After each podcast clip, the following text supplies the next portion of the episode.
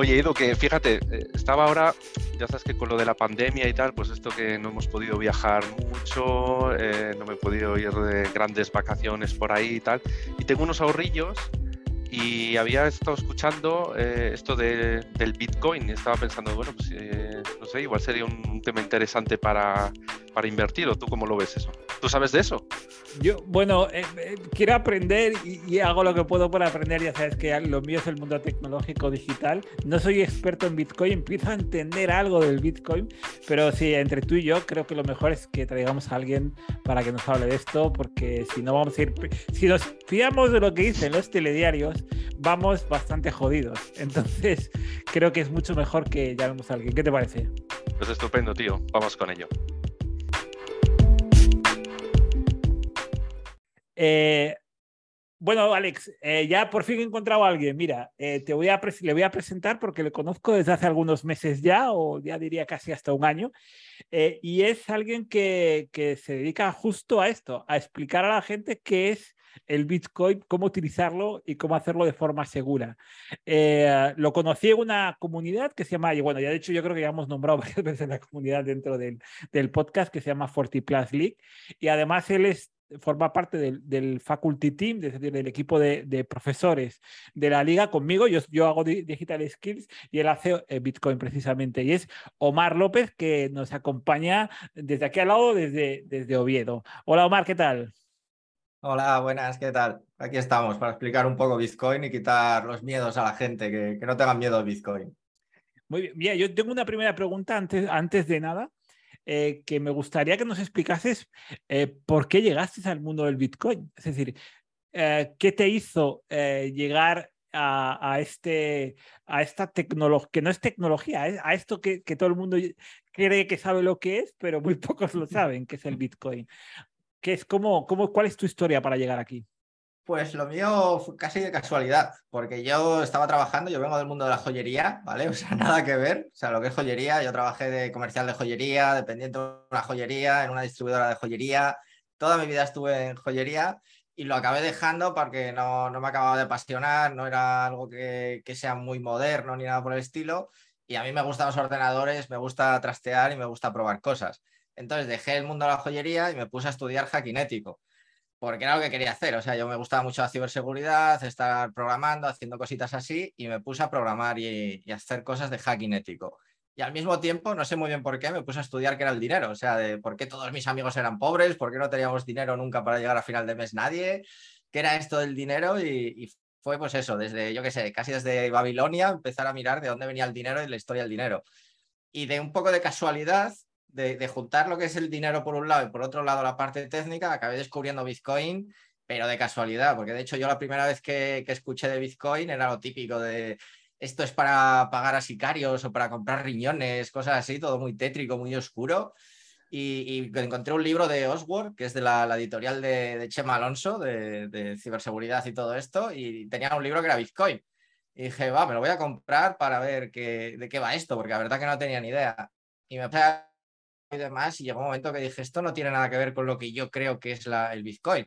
Esto no deja de ser un programita que va generando unas moneditas y yo lo asocié mucho al, al oro del World of Warcraft. Yo jugaba al World of Warcraft un montón y dije, bueno, esto es igual que el oro, ya veré dónde lo vendo o qué hago con ello.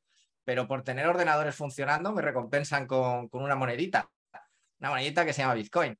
Y yo empecé mirando. O sea, lo primero que hice fue minar Ethereum, ¿vale? No llegué a Bitcoin, eh, Bitcoin era bastante caro ya ponerse a minar y empecé con Ethereum, que es como la segunda más grande del mercado. Y fue todo un poco de, casualidad, por encima yo no tuve nadie que me dijera, métete en Bitcoin, que te vas a comprar un Ferrari, no, no tuve nada de esto. Entonces, claro, fue un poco de, qué estoy haciendo aquí, no sabía muy bien qué hacía al principio, de hecho cometí miles de errores al principio y, no hice más que perder dinero, porque encima como soy mucho de probar y ver qué es lo que pasa, pues claro, eh, en el mundo de Bitcoin, en el mundo del dinero, hay muchísimas estafas y yo caí en todas. Porque claro, no tenía ni idea dónde me estaba metiendo. Entonces ya ves, lo mío es un poco de, casualidad, no, no, no hay más. O sea, de juntar ciberseguridad que me gustaba, dinero y, llegó Bitcoin. Y desde entonces, eso sí, me he metido a tope. Oye, Omar, eh, pues nada, oye, muchísimas gracias por venir y encantado de conocerte. Eh, oye, o sea, yo sí, si, si mi hijo pequeño, si Julian me dice, oye, de papá, de mayor quiero ser hackinético, o sea, es que eso tiene que molar un montón, ¿no? ¿Me puedes explicar un poquitín qué es eso de hackinético? Que es la primera Mola vez que mucho, porque, claro, o sea, no deja de ser intentar reventar cosas en Internet. Es como si te dicen, mira, vas a ser profesional de entrar a robar a las casas. Entran a robar. Y te quedas en plan de, ¿cómo mola, sabes? Voy a buscar los sistemas, a ver dónde están los fallos, a tirar una piedra a la ventana, a ver si entro. Pues lo mismo es el hackinético, viene a ser eso, eh, probar dónde tienen las páginas web los fallos, los servidores, a ver por dónde puedes entrar, pero todo desde la parte de, una vez que ves dónde están los fallos, informas a la empresa y te dice, vale, hay que arreglar esto hay que cambiar estas cosas porque si no esto es vulnerable. Entonces realmente mola mucho, o sea, eso sí, es muy... Tienes que estar con la terminal, con Linux, no es bonito propiamente dicho, ¿vale? O sea, no es lo típico que ves en las películas de de ahí juegos y cosas así. Esto es justo lo contrario, de tienes que estudiar muchísimo. A mí fue lo que me pasó de, de me ponía a estudiar una cosa y necesitaba otras siete antes, esas siete tenía otras ocho que saber antes. Entonces, claro, llegó un momento que dije, hay que saber un montonazo, hay que saber de redes, hay que saber de programación, hay que saber de, de máquinas virtuales. Yo en mi casa llegué a tener tres servidores con diez máquinas virtuales a la vez para explotarlas todas, para intentar atacar. O sea, a mí me encantó, ¿vale? Y me sigue encantando. De hecho, es como la espinita que tengo ahí de, estoy con Bitcoin, me encanta y tal, pero al mismo tiempo me encanta poderme hacer cosas de, hackear servidores o cosas así. Y ahora mismo lo tengo bastante apartado porque, claro, estoy centrado en Bitcoin, pero tengo la espinita. De vez en cuando me levanto y digo, joder, ¿por qué no estoy haciendo algo de hacking y tal? Solo que a día de hoy, pues eso, lo que me da de comer es Bitcoin y, y ando tirando pues por Bitcoin. Yo sí, añadir a lo que dice Omar es que muchas veces en las películas vemos que los, eh, cuando están hackeando algo se ven interfaces muy chulos y demás, que no es nada parecido a la realidad. De hecho, la única serie que podría decir que tiene cierto realismo a nivel de interfaz puede ser Mr. Robot, porque sí, cuando hacen un hacking están utilizando algo que se parece mucho a la realidad. ¿Vale? Pero... Y en esa serie investigaron mucho parte hacking ético y todo esto y, tienen cositas que, hasta sale algún número en pantalla de teléfono y tal y si llamas pasan X cosas y tal, o sea, lo tienen muy currado, ¿eh? Sí, esa parte lo hicieron bien. muy buena.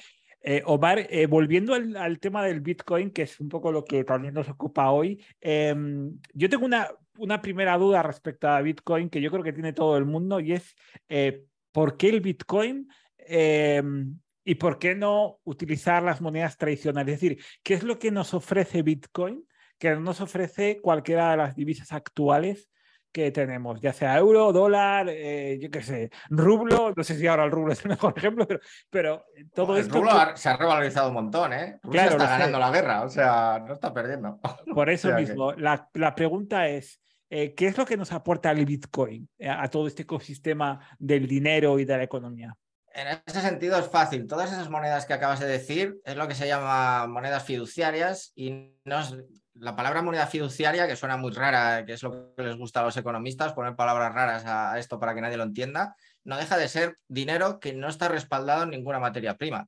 No está respaldado ni en oro, ni en plata, ni en madera, ni en huevos de gallina, no está respaldado en nada. Está respaldado en la confianza que el Banco Central Europeo y la Fed nos ofrece y nos dice que está haciendo bien las cosas. En Bitcoin eso no existe. De hecho, en Bitcoin una de las frases que hay es no confíes, verifica. En Bitcoin no nos fiamos de un tercero, ¿vale? Sabemos que las personas son corrompibles, manipulables, sobornables y todas estas monedas que tú has dicho, detrás de ellas hay personas. Hay personas que nos dicen, pues hoy un euro vale tanto respecto al dólar, pues se reúnen en una mesa de juntas bastantes ejecutivos y tal, y nos dicen esto a día de hoy vale esto y hoy subimos 75 puntos los tipos de interés porque nos hemos reunido y lo decidimos. En Bitcoin no, en Bitcoin es un programita que tiene unas políticas monetarias muy claras desde el 2009 y sigue haciendo eso sin más. La principal diferencia es eso, que detrás de Bitcoin no hay, no, no hay personas y detrás de nuestras monedas hay personas que se favorecen entre ellos a la hora de tomar las decisiones. De hecho, es lo que se llama el efecto cantillón, donde ellos generan dinero se lo quedan ellos o sus amigos y a base de, ellos ir comprando las cosas, al resto de gente que estamos debajo se nos encarece todo. La inflación, todo esto lo generan ellos. Y Omar, ¿y entonces en qué se basan estos algoritmos de, Bitcoin? En matemáticas. Básicamente es matemáticas Bitcoin, ¿eh? o sea, no, no tiene más. Es un programa de código abierto, cualquiera puede leerlo, cualquier programador puede analizarlo. Entras en GitHub y buscas Bitcoin y ahí está. Y, hace lo mismo desde el 2009, no, no engaña a nadie. Te puede gustar más, te puede gustar menos, pero lo que hace está ahí. O sea, no es una caja cerrada como puede ser un Windows o un Mac, que es un programa que tú lo estás usando, pero realmente no sabes lo que pasa por detrás. Con Bitcoin sabemos todo lo que pasa. Entonces, en ese sentido, Bitcoin se basa puramente en matemáticas. O sea, matemáticas Pero estarán tomando, tomando en cuenta una serie de variables, ¿no? Sí, por ejemplo, máximo de Bitcoin que va a haber en la historia, 21 millones, ¿vale? Tiene un tope de 21 millones. Ya solo por esto que tenga un tope ya es mejor que todas las monedas que me acaba de decir Edu, porque esas monedas no tienen tope, pueden seguir creando las que quieran y, no sabemos qué está pasando. Otras características que, tiene, que cada cuatro años se emiten la mitad de Bitcoin, se hace un, un 50% de la emisión. Ahora mismo estamos en 900 Bitcoin diarios y en el 2024 van a ser 450 Bitcoin diarios. Todo esto son todo matemáticas puras y duras, igual que la minería. La minería, si hay muchos mineros dentro, pues la dificultad de minar un Bitcoin sube. Que hay menos Bitcoin, o sea, menos mineros, la dificultad baja. Todo esto está programado desde el primer día. Y, de ahí viene lo que es una pasada y una obra maestra, ¿sabes? De decir, a ver, ¿quién hizo esto? Que esto es una virguería realmente. Funciona solo. Esto que acabas de comentar sobre el tema del número fijo que va a haber de estos 21 millones de Bitcoin em, y, que está muy relacionado con el tema de la inflación. Pero eso ha sido siempre así en el dólar, pero yo creo que hay una historia alrededor de Nixon sobre todo esto. Vale, sí. Es que nosotros el dinero como lo conocemos hoy en día cambió totalmente el 15 de agosto de 1971. Hasta ese momento, todo el dólar, tú podías ir con mil dólares a un banco y te daban mil dólares en oro, ¿vale? Entonces era una moneda súper fuerte el dólar, porque claro, estaba respaldada en oro, eso es una pasada, porque el oro es muy fuerte, es muy bueno y, funciona muy bien.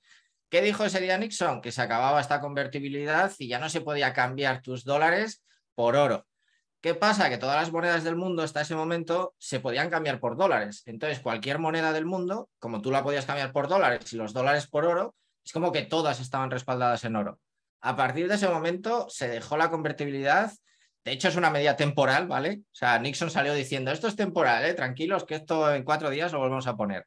51 años después seguimos sin esto. Y todavía hay mucha gente a día de hoy que cree que las monedas están respaldadas en oro cuando es mentira, ya no están respaldadas en oro desde hace 51 años porque se acabó con, ese patrón oro que se llamaba.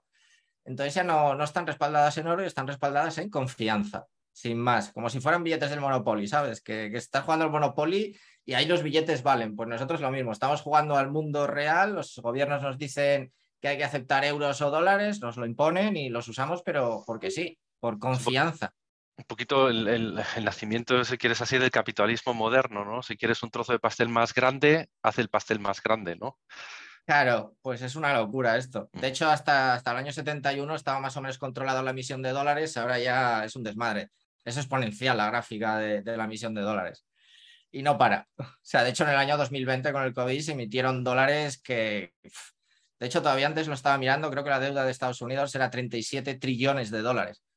hablamos de unas cifras escandalosas que dices, a ver, esto antes o después tiene que romper por algún lado, ¿no? No puede ser lo de que todos los países estamos endeudados, que España gastemos un 30% más de gastos de lo que ingresamos de impuestos. En cualquier empresa que le digas, oye, estás gastando un 30% más de lo que ingresas, te dirían, bueno, pues es que voy a cerrar, ¿vale? Porque tengo pérdidas. En España no, en España pedimos más créditos, más préstamos al Banco Central Europeo y seguimos. Sí, esto es así. Habías comentado algo eh, que me parece muy interesante, que es la palabra de los sistemas económicos actuales eh, se pueden corromper fácilmente porque están dirigidos por personas y demás. Eh, ¿El Bitcoin también se podría corromper? No porque es un programa, es lo que hablamos. Detrás de Bitcoin no hay gente. No hay CEOs ni nada por el estilo, ¿no? Claro, no hay un CEO, no hay una fundación, no hay una empresa, no, no hay personas detrás de Bitcoin hace lo mismo desde, el 2009. Es código abierto, sí que hay desarrolladores que van metiéndole mejoras, haciéndolo más seguro, pero así todo, cuando esos desarrolladores hacen cambios, la comunidad si quiere los acepta o si no, no. Tú tienes un nodo en tu casa que no dejas un ordenador funcionando y ese ordenador es el que te da el control de Bitcoin. Si hay un cambio, tú puedes decidir aceptar ese cambio o no aceptarlo. Entonces, un cambio en Bitcoin puede llevar 12 meses desde que se empieza hasta que se lanza tranquilamente, porque claro, hacer un cambio en Bitcoin es muy costoso, o sea, es muy, muy lento, hay que poner de acuerdo a todo el mundo, que todo el mundo lo acepte. Ha habido cantidad de cambios que no se han aceptado, se han declinado y se han dicho no queremos eso y punto. Entonces, claro, tú a Bitcoin no le puedes llegar Putin y decirle dame un millón de Bitcoin para Rusia. Eh, el Bitcoin, el programa va a decir, pero a mí que me cuentas, si no sé ni quién eres. Para mí eres una persona, es igual Putin que, que eso, que vosotros dos o que yo, somos unos. No, no hay diferencia. Bitcoin no hay diferencia entre personas. En el sistema económico sí, claro que se diferencia. Omar, todo, todo esto a mí, eh, desde un poco desde la distancia y el desconocimiento, pues como me lo cuentas, me suena muy democrático y, eh, y, muy bien. ¿En qué se basa el escepticismo con, con Bitcoin? Eh, piensa que ya es lo que te estoy diciendo. Te estoy diciendo, estoy criticando a los bancos, a los gobiernos, estoy criticando a los que controlan el mundo. Bitcoin viene a ser eso, ¿vale? Bitcoin viene a quitarles mucho del poder que tienen. Entonces, evidentemente, tanto los bancos como los gobiernos te van a decir que esto es malo, porque si no se les acaba el chollo. Entonces, de ahí viene, y por ejemplo, a muchos economistas pasa lo mismo. Un economista que esté metido en acciones, bolsa y demás, yo les digo, eh, Bitcoin tú lo puedes comprar sin un, sin un broker, sin alguien intermediario, no necesitas esa persona. Lo mismo, pues todos los brokers te van a decir que no compres Bitcoin, porque si compras Bitcoin, ellos se quedan sin trabajo. Entonces es algo que viene para acabar con, muchas de las posiciones que están como muy asentadas dentro de, del mundo y esas personas no quieren perder su trabajo y su fuente de ingresos. Por ejemplo, Bitcoin, otras facultades que tienes que lo normal es que tú te lo compres, lo almacenes, lo guardes, lo dejes, por ejemplo, 20 años. Eso a un broker no se lo puedes hacer porque el broker lo que quiere es que compres y vendas acciones para llevarse su comisión. Entonces, eh, atenta contra todos los principios básicos de, cómo funciona la economía, que es, tú compras Bitcoin, no necesitas a un tercero para hacerlo, te lo quedas y te olvidas. Ahí no gana dinero nadie. Esto que comentas está relacionado mucho con lo que se llama la Web3 y, y el blockchain. Eh, ¿Qué relación tiene blockchain con, con, con, con, Bitcoin realmente, porque es algo que a la gente lo, suele confundir eh, y son como términos que suenan parecido, pero no. ¿Y qué, qué diferencia hay realmente? Piensa que blockchain existe desde el año 1991, ¿vale? O sea, se creó en el año 91, no se usó para nada, no sirvió para nada, y hasta el 2009 que se metió dentro de Bitcoin no tenía ningún uso realmente blockchain no deja de ser una base de datos que es distribuida y poco más. O sea, Bitcoin podía funcionar también encima de un MySQL hasta de un Excel, ¿sabes? Porque es muy tonto. Se usa blockchain porque tiene ciertas características que para la descentralización venía muy bien. Pero blockchain no deja de ser una de las piezas de las tecnologías que usa Bitcoin.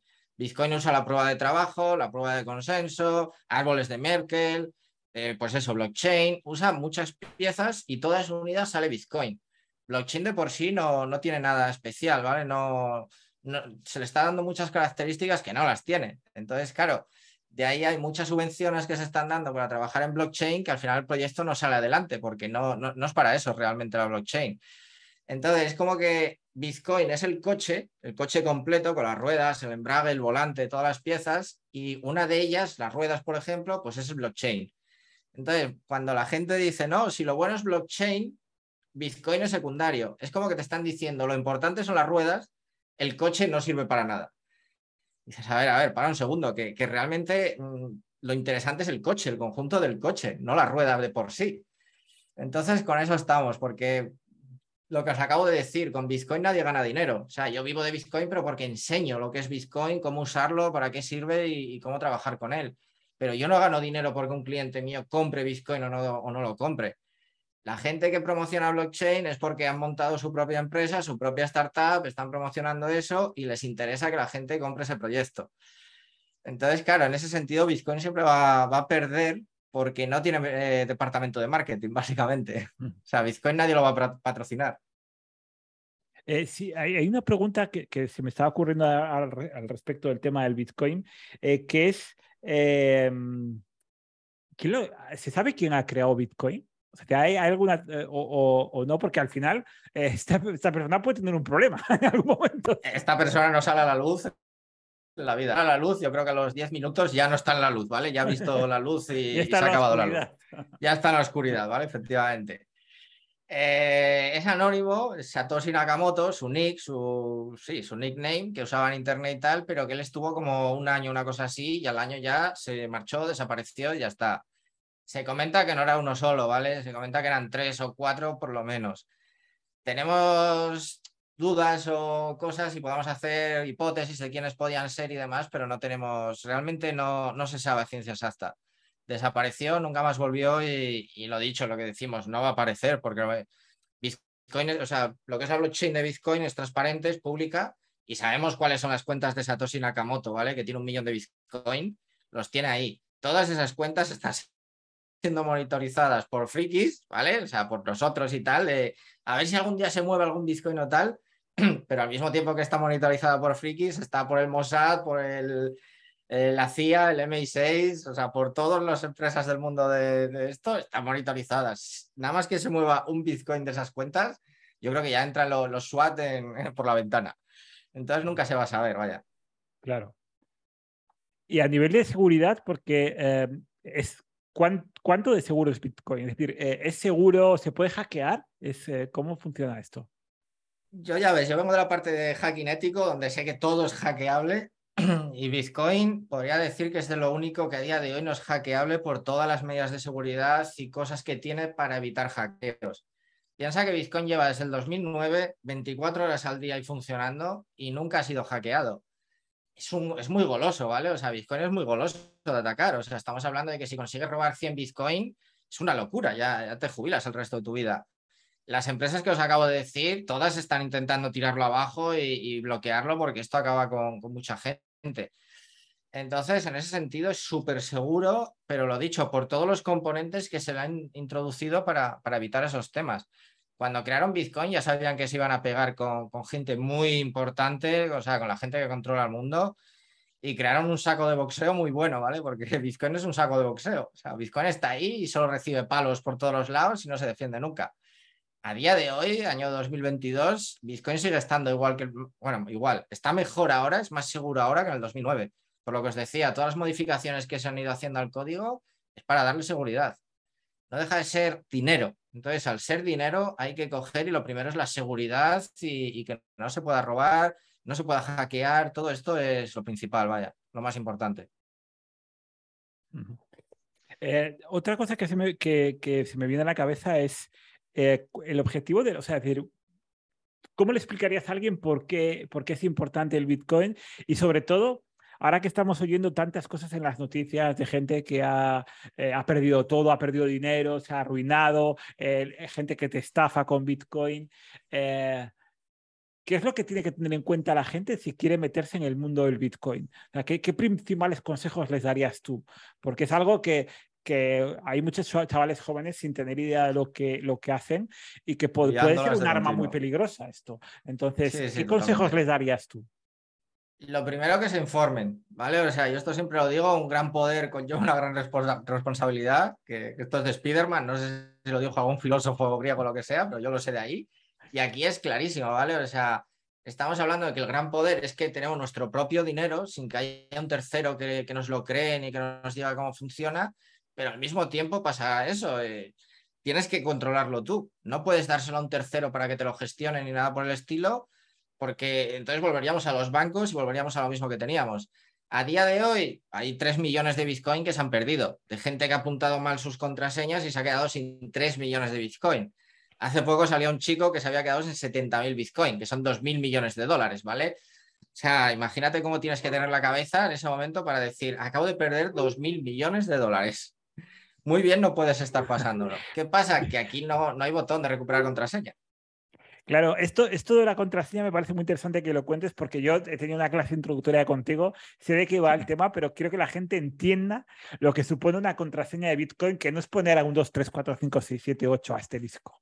Es otra cosa diferente. Claro, es que realmente no es ni contraseña, es una semilla, es la llave que te permite acceder a, lo que es tu, tus Bitcoin.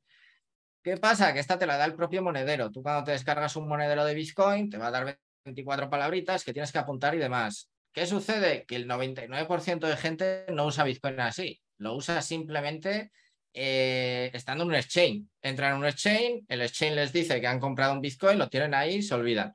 Eh, realmente ahí no tienes Bitcoin, ahí lo tiene el exchange, que es una especie de banco, una plataforma de un tercero, que si ese banco desaparece, tú te quedas sin el Bitcoin. para de verdad tú tener los Bitcoin, necesitas eso, un monedero que te dé la contraseña, que, que es la llave, ¿vale? Lo que es la llave privada. Y son 24 palabras en orden y todo, y, y, no puedes fallarla, ¿vale? Porque si fallas o lo que sea y la apuntas mal, el día de mañana, como quieras ir a recuperar los fondos, igual no, no los tienes, ¿Qué es lo que le pasó a este chico. Este chico de los 70.000 Bitcoin apuntó mal las 24 palabras, no sabe cuáles eran, por lo que sea, no tiene manera de recuperar las 24 y se ha quedado sin los fondos. No, nunca más va a poder recuperarlos. No hay botón de recuperar contraseña que no la envíe alguien. Botón de deshacer. Claro, no, no, existe eso. O sea, aquí las 24 palabras las tienes tú, te las dan a ti y no las puedes compartir con nadie. Sí, Entonces, y lo que dices, te las dan en un momento determinado, que es cuando creas la. Luego ya no lo puedes volver a recuperar. Sí puedes, metiendo contraseñas y dando ciertos pasos un poco rollo, por decirlo de alguna manera, pero lo normal es que lo apuntes una vez y ya está, ¿vale? Que la, tú según la generas el monedero, te da las 24 palabras, apuntas y nunca más vuelves a, usar las 24 palabras, no las quieres volver a ver, porque ya las tienes apuntadas. Pero quien tenga acceso a esas 24 palabras tiene acceso a tu dinero. Efectivamente, tal cual. Y esto pasa, por ejemplo, con, con las familias, marido y mujer, que hace poco en Estados Unidos salió un juicio de se divorciaron una pareja y la mujer decía que el marido que tenía Bitcoin, que los habían comprado y que era el marido que los tenía y que los gestionaba. El marido llegó al juicio y dice, no sé de qué me hablas. O sea, no, no sé qué son esas 24 palabras y nada. El juez llegó y dijo, pero a ver, ¿hay alguna prueba o algo que demuestren que este señor tiene 24 palabras? No, no hay nada. Pues el tío se marchó descojonándose en plan de, sí, sí, sí, yo tengo las 24 palabras, pero Nadie más lo sabe, solo lo sé yo. Pues la mujer se quedó sin las 24 palabras y sin los bitcoins que tenía la media. Por eso que yo recomiendo a todo el mundo en pareja que quiera comprar bitcoins que se apunten los dos las 24 palabras por si acaso. Va a ser que hay un problema. Pero tampoco, tampoco es muy bueno, porque si se llegan a separar, el primero que llegue vacío los fondos se, los mueve y a por otro. Yo lo, que, yo lo que recomiendo a las parejas es que se lo piensen muy bien antes de casarse. Como decía mi profesor de, de primero de Derecho. Quiéranse ustedes mucho, pero. Es que si no es una movida, hagas lo que hagas, falla por algún lado, ¿vale? Y más hablando de dinero, esto, esto está claro. Bueno, pues es un consejo muy interesante el que acabas de dar, Omar, el tema de, de, informarse, porque... Es em, principal yo lo que hay una cosa que me, llama mucho la atención porque si enciendes el televisor y ves los, los, eh, los, eh, los, informativos, es una sangría lo, lo del tema del Bitcoin. Eh, hablando de... Pero también es... Y las fiestas, estas rave que, que, montan, digamos, ¿no? De... Eso es lo que te iba a decir, exactamente. cripto y tal, que hubo hace poco. De las criptomonedas. ¿Qué, hay detrás de eso? Porque al final... me da la sensación de que mucha de la gente que hay ahí no sabe ni siquiera lo que es, o sea, no es experto en Bitcoin.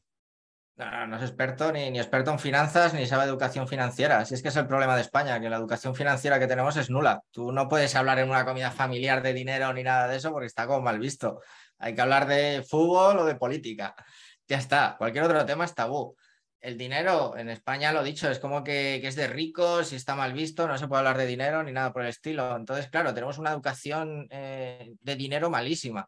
Mira el Fórum Filatélico. El Fórum Filatélico fue una estafa piramidal donde vendían sellos, que eran sellos, que eran siempre los mismos sellos y se lo vendieron durante años a las mismas personas y no había nada detrás, o sea, era una estafa piramidal. Ahora mismo está pasando lo mismo, solo que en vez de decir que te vendo sellos, te vendo Bitcoin. Pero podían decirlo con lechugas, ¿sabes? O sea, bueno, hace, poco, mira, hablando de lechugas, hace poco salió una igual que era con marihuana, ¿vale? Que decían que te plantaban la marihuana, crecía, cuando crecía la vendías, no sé qué, y se llamaba Juicy Fields, y era lo mismo, o sea, una plataforma forma que detrás ni había plantas, ni había semillas, no había nada. Era que estaba metiendo la gente dinero, lo que es una estafa piramidal, un Ponzi. Metían dinero, veían unos en pantalla en el front page, o sea, en el frontend de, de la página web, que había no sé cuántos euros, y un día para otro desaparecieron y marcharon con todo el dinero. Además, esto fue hace 15 días, un mes. Es decir, Omar, si te entiendo bien, lo que nos estás diciendo es que, porque sí, yo tenía la misma, un poquito la misma impresión por los informativos, ¿no? Que te quieren dar a entender que, el timo es intrínseco al, Bitcoin o, a las criptomonedas, y por lo que yo te entiendo es que las criptomonedas son un, bueno, un camino más o una modalidad más como cualquier otra de en la que puede haber un timo o no, ¿no? Claro, ¿y qué pasa? Que en Bitcoin se ha relacionado mucho con que tú te compras Bitcoin y en tres meses tienes un Ferrari. Y claro, es como, a ver, a ver, para, que no tiene nada que ver Bitcoin con eso. O sea, Bitcoin no es para hacerte rico rápidamente, pero vamos, ni por asomo, no, no tiene nada que ver. como hay tal desconocimiento, la gente se cree que simplemente por comprar Bitcoin se van a hacer ricos. No va así, o sea, no, no tiene nada que ver. Entonces se, se aprovechan del desconocimiento de que la gente no tiene ni idea de lo que es Bitcoin y por otro lado, que lo poco que les suena de Bitcoin es que la gente se hace una foto en un Ferrari y hacen trading y no sé qué más y se hacen ricos en cuatro días. Pero Juntas esas dos cosas y explota claro, todo. Esto es un poco como lo de la bolsa. Al final la bolsa eh, te puede dar dinero, pero también puedes perder mucho dinero. En el Bitcoin pasa lo mismo. Entiendo que si tú has comprado cuando valía 60 mil dólares y ahora lo quieres vender con 20 mil, vas a palmar pasta. Es decir, efectivamente. Esto es así. Entonces, eh, tengo también otra duda: es, ¿todas las criptomonedas son eh, tienen estas características tan potentes? Porque me has hablado de Ethereum, que es como la segunda, por si alguien no lo sabe, pero hay muchas más eh, criptomonedas. Y, quizás también a partir de... Claro, a partir de estas habrá algunas que no tendrán la misma solidez y que habrán generado verdaderos eh, problemas a los, a los que la han sí, o, o, formulado de otra manera, Omar, ¿por qué Bitcoin o qué diferencia Bitcoin de otras criptomonedas? Mira, para que os hagáis una idea, Bitcoin es como un protocolo, es como si fuera Internet, es dinero duro, no tiene fundación, no tiene empresa, no gana dinero nadie detrás. Y eso es una cosa. Luego está Ethereum, que podríamos incluso separarlo un poquito, pero ¿por qué? Porque la plataforma que están desarrollando es muy buena, se puede hacer muchas cosas, se puede programar, está muy bien, pero dentro de Ethereum está la moneda Ether, ¿vale? Porque una cosa es la plataforma y otra cosa es la moneda que usa esa plataforma. El Ether es muchísimo peor que Bitcoin de mano no sabemos el tope que va a haber de Ether. Entonces, podríamos decir que por un lado está Bitcoin como moneda duro, por otro lado está Ethereum, que es un proyecto muy bueno para desarrollar encima, y luego está el resto de criptomonedas que todas son startups, ¿vale? O sea, las podríamos llamar startups, todas tienen un CEO, todas tienen un venture capital ahora, que, que son los que han puesto de moda lo del Web3. Siempre hay alguien detrás que quiere sacar dinero con su startup. De las 21.000 que hay ahora mismo, yo me atrevería a decir que van a quebrar no sé, 20.900, ¿vale? O sea, hay 20.900 que no tienen ninguna utilidad, que no sirven para nada y que es simplemente para, para que el CEO se haga rico y ya está. Yo entré en muchas de estas en el 2017, que es cuando empecé en Bitcoin, y te puedo decir que me da hostias terribles, ¿vale? O sea, como locuras, de monedas que he comprado a 5 dólares cada una, a día de hoy valen menos de 0,0001. Es que ya no llega ni a un céntimo, ¿vale? O sea, es como 100 veces menos que un céntimo. Pues yo he pasado, yo qué sé, de haber invertido, por ejemplo, 5.000 dólares a tener 50 céntimos de dólar, ¿vale? ¿Esto por qué pasa? Porque son startups que se están desarrollando, si sale bien, bien, y si no quiebran, desaparece todo el mundo y se acabó. Entonces hay que tomarse las criptomonedas, sobre todo las altcoins, lo que no sea Bitcoin ni Ethereum, el resto hay que tomárselas con muchísimo cuidado porque no deja de ser una startup que, que, muchas de ellas son tres chicos en su casa programando porque les apeteció, no sé qué, no sé qué, y yo conozco algún proyecto que se cansaron, se fueron y, ya está, y se acabó. Ya la, criptomoneda desapareció, nadie más la lleva adelante y, se ha muerto directamente. Entonces, Bitcoin es especial, Ethereum podríamos decir, venga, también, y el resto con cuidado, mucho. Oye, Omar, y eh, ahora eh, siendo, siendo un poquito más concretos, o sea, te he entendido lo primero, informarse, igual eh, también contactar con un, con un gurú como tú, informarse, etcétera, pero a, aspecto a nivel técnico, vamos a, vamos a decirlo así. Yo no tengo ni idea de por, dónde tendría que, empezar. Me tengo que meter en una página web, me tengo que bajar una aplicación, o sea, basic, basic, ¿vale? ¿Por dónde empiezo? Mira, para que te hagas idea, una de las aplicaciones que tengo en el móvil, que es muy sencillita, que se llama Wallet o Satoshi, si ahora mismo te la descargas, le das al botón, que tiene dos botones, tiene enviar y recibir, no, no tiene más, le das a recibir, tienes un código QR, yo te lo escaneo y te mando tus primeros Satoshi, tus primeros Bitcoin, ¿vale? Por decirlo de alguna manera. Así de fácil. Yo tengo de, estar tomando cervezas con amigos en una terraza o lo que sea, de decirme lo mismo, de, es que Bitcoin es muy difícil, no sé qué. Yo, toma, bájate esta aplicación, ¡fum! En dos minutos tienes sus primeros Satoshis. Eso es la parte sencilla, ¿vale? Porque claro, yo ya los tengo comprados, ya los tengo yo, sé qué aplicaciones usar y demás. Para alguien que está empezando, eh, es como un proceso que lleva su tiempo, ¿vale? Sobre todo de aprender y no es lo mismo que te dé, yo qué sé, 50 céntimos ahí por hacer la tontería, a que llegues y como algún cliente que tengo que me dice, no, es que quiero empezar probando comprando un Bitcoin. Y hostia, tío, un Bitcoin son 20 mil dólares y así no se prueba, ¿sabes? Yo cuando probé esto fueron 40 dólares. Pues tengo clientes que entran y dice, no, bueno, es que son 20 mil dólares, puedo llegar a comprarlo, quiero pagarlo y quiero tener uno completo, esa persona necesita mucho más eh, ayuda porque, bueno, no dejas una cifra ya grande. Entonces, oye, Si pierdes 20 mil dólares, tienes un problema muy grande. Si pierdes 50 céntimos que te he enviado, pues no pasa nada. Realmente usar Bitcoin no es que sea muy complicado, pero lo complicado es que no te hackeen, que no te estafen, que no metas ese dinero en una plataforma de estas que estamos hablando. También conozco gente que metió 50 mil dólares. De, de hecho, de, en Asturias y en Cantabria estuvo muy de moda BitClub y BitClub fue una plataforma Ponzi como una copa, como la copa de un pino, que estafaron 720 millones de dólares y estuvieron muy, muy, muy activos tanto por Asturias, por Galicia. A Galicia ya no tanto, pero lo que fue Asturias, Cantabria y País Vasco eh, hicieron escarnios totales. Y conozco gente que ha metido 50.000 euros ahí y han recuperado 3.000, ¿vale? Entonces han perdido como 45.000, 46.000 euros por lo de siempre, porque han mandado su dinero a alguien que, era una estafa. Entonces es, el problema de Bitcoin es que esto es el salvaje oeste, todo el mundo te va a querer estafar y todo el mundo te va a querer robar los Bitcoin. Entonces tienes que saber muy bien dónde estás metido, para qué sirve, cómo funciona y demás. Si no, es que se suele decir que, a un tonto le dura el dinero muy poco. Antes o después lo pierde por algún lado, ¿vale? Sí, yo haciendo un resumen de lo que ha hecho Omar, eh, creo que hay, hay, como dos formas de meterse o varias formas de meterse en, el, en, Bitcoin. Una sería eh, haciendo que tú tengas tu cartera, eh, haciéndola que sea segura y formándote para, para todo ello, aprendiendo cómo realmente asegurar esa cartera. Y entonces, en ese caso, tú tienes las, la llave de tu dinero, el dinero es tuyo, tú tienes la responsabilidad también de gestionarlo correctamente, pero no, no forma parte de ningún exchange, ninguna plataforma. Otra cosa sería ir a un exchange, que es como un banco. De hecho, incluso hay bancos eh, que ya trabajan y operan con ese tipo de cosas. e incluso los neobancos como Revolut y demás, tú puedes comprar eh, Bitcoin. Ahora, entiendo que ese Bitcoin es exactamente lo, lo, que has dicho del exchange. No lo tienes tú, lo tendrá Revolut y te dirá que es tuyo o lo que sea. Pero si no es tuyo o si lo deciden invertir en otra cosa o lo que sea, tú ni te enteras. O si llega a España y dice que te tienen que embargar ese Bitcoin que está ahí dentro, te lo pueden embargar. Sin embargo, lo que tú tienes en tu monedero es inembargable. Entonces, esas otras características que tiene Bitcoin. Es decir, esto que yo tengo aquí no me lo puede quitar nadie. Claro. Si está en una plataforma de un tercero, sí, te lo pueden quitar, claro. Entonces. Y luego otra alternativa sería bajarte una, de estas aplicaciones que sería como una forma sencilla. Yo creo que en, su momento me hablabas de Coinomi, pero habrá... Coinomi está muy bien. Eso es que son aplicaciones... estando muy bien, ¿eh? Coinomi.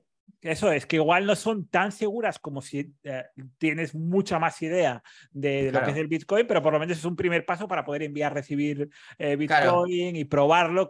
evidentemente, no con 20 mil dólares un Bitcoin completo, sino con cantidades muy pequeñas para probar y para saber de lo que va el tema. De hecho, hoy en, el FortiPlus, cuando hicimos esto el Ejecutivo de Word, sobre hablabas antes y tal, Adrián me mandó 5 dólares a mí a través de Coinomi, ¿vale? Y tardamos 20 segundos o 30 segundos en que él me lo enviara, yo puse el código QR, lo envió, ya está, listo. En ese momento, claro, cuando ya sabes, es sencillito. Claro, yo tengo dos preguntas relacionadas con esto que acabas de comentar. Uno es, eh, has comentado el tema de que no te lo pueden embargar y demás. Eh, ¿Eso tiene alguna relación con eh, una de las críticas que suele recibir el Bitcoin y es que se puede utilizar para blanquear dinero, para hacer cosas ilegales y demás? Esa es la primera pregunta que te, hago, porque yo creo que lo digo muchas veces, ¿no? Es, es lo que utilizan para blanquear, eh, para comprar lo que dices tú, para comprar las armas, los... Eh, claro, o sicarios, riñones, cosas de esas, sí, sí. Esto es lo de siempre. Todo eso que acabamos de decir también se hace con los dólares. A ver si resulta que antes del 2009 no había narcotraficantes en el mundo, no había compra de mujeres, no había nada de esto y empezó todo a partir del 2009 que se creó Bitcoin realmente esto es lo de siempre. Una cosa es el medio, que puede ser Bitcoin o pueden ser los dólares, y otra cosa es el fin. Tú con cualquiera de las dos herramientas te permite hacer las dos cosas, ¿vale? Tanto usarlo como para el bien como para el mal, pero es igual que un cuchillo. Tú un cuchillo puedes usarlo para cortar la carne o puedes usarlo para matar gente. No es que el cuchillo sea malo o sea bueno, el cuchillo es neutro. Con el dólar pasa lo mismo, es neutro. Con Bitcoin es neutro. ¿Que se puede usar para ciertas cosas de eso y puede venir muy bien? Efectivamente pero los narcos siguen vendiéndose, o sea, siguen vendiendo con maletines de dólares, ¿vale? No quieren usar Bitcoin porque Bitcoin dentro de que cabe tienes que tener muchos conocimientos para que de verdad no sea trazado, porque tú piensas que todas las transferencias de Bitcoin desde el 2009 están ahí guardadas, ¿vale? Esto no es como lo de Hacienda que a los cinco años, ¿cómo se llama? Que prescribe. prescribe, eso es, ¿vale? Aquí no prescribe nunca nada. O sea, aquí está todo guardado y luego puedes empezar a tirar hacia atrás y acabas viendo todos los movimientos que ha hecho esa persona. Entonces, eh, Bitcoin no es anónimo realmente, es pseudoanónimo. ¿Qué quiere decir esto? Que es una dirección que yo no sé a quién pertenece, pero si por cualquier motivo yo identifico que esta dirección pertenece a Edu, yo puedo mirar de esa dirección todos los movimientos que has hecho, hacia adelante, hacia atrás, o sea, lo puedo mirar todo. Entonces ya estoy viendo todo lo que has hecho. Si por lo que sea una dirección era de, de alguien terrorista, pues puedo bloquearte todos los fondos, que es lo que pasa, por ejemplo, muchas veces.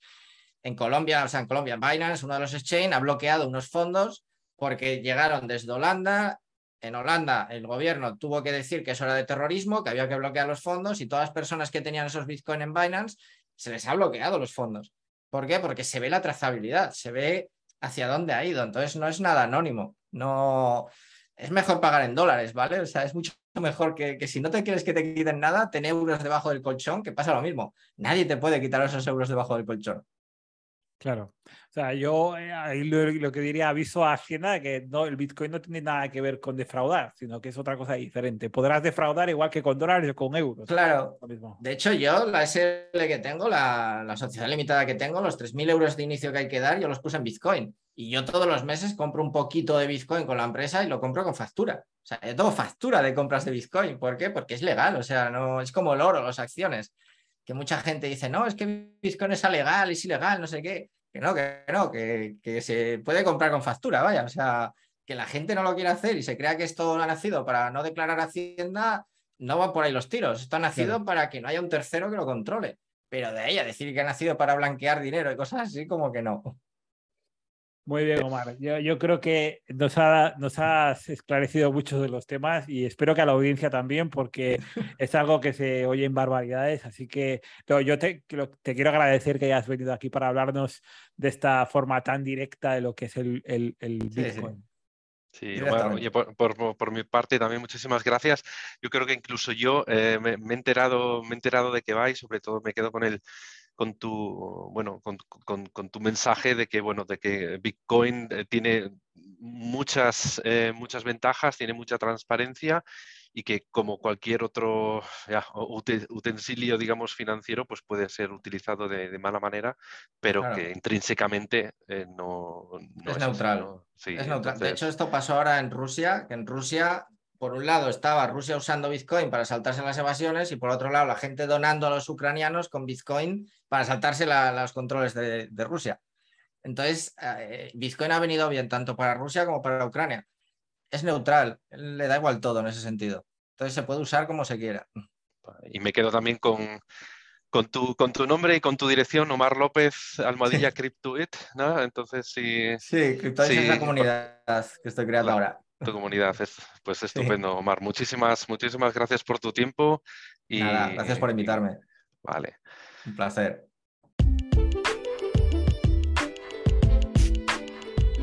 Pues nada, Edu, ¿qué nos queda, qué nos queda por, por decir? Yo, no, yo, es que estoy con, con, tanta información y con tantas claro, cosas que he aprendido hoy que estoy ya. No, te ha explotado la cabeza, denso. ¿no? Me ha explotado la cabeza. ha sido denso. Yo lo único es eh, animaros a que sigáis eh, viniendo al podcast, que nos escribáis, que os uh, suscribáis eh, al podcast, que le deis a la campanita en Spotify o que participéis en LinkedIn. En LinkedIn nos podéis preguntar y nos podéis proponer temas.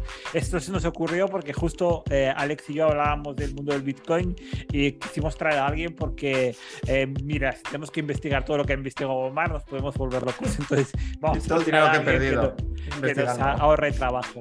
Así que os animo a todos a continuarlo. Ya a Omar lo podéis encontrar en casi todas las redes sociales en LinkedIn, en, en, en, Twitter está muy activo eh, y, y uh, si tenéis cualquier duda sabéis dónde está y, y, os puedo hablar desde la neutralidad eh, de Bitcoin. Sí, también tengo un newsletter, por si alguno se quiere apuntar, eh, dentro de Mar López BTC tengo un newsletter, eh, lo ponéis ahí, es gratis, simplemente por apuntaros y, y, ya está. Y todo, envío un email a la semana, o sea que con información de Bitcoin. Muy interesante, Mar. Muchísimas gracias, gracias, tío. Y Nada hasta, hasta otra. Hasta la siguiente, ¿no? Hasta que ya te estés bien de la cabeza y ya damos otra. Eso es. Gracias, tío. Bueno, gracias.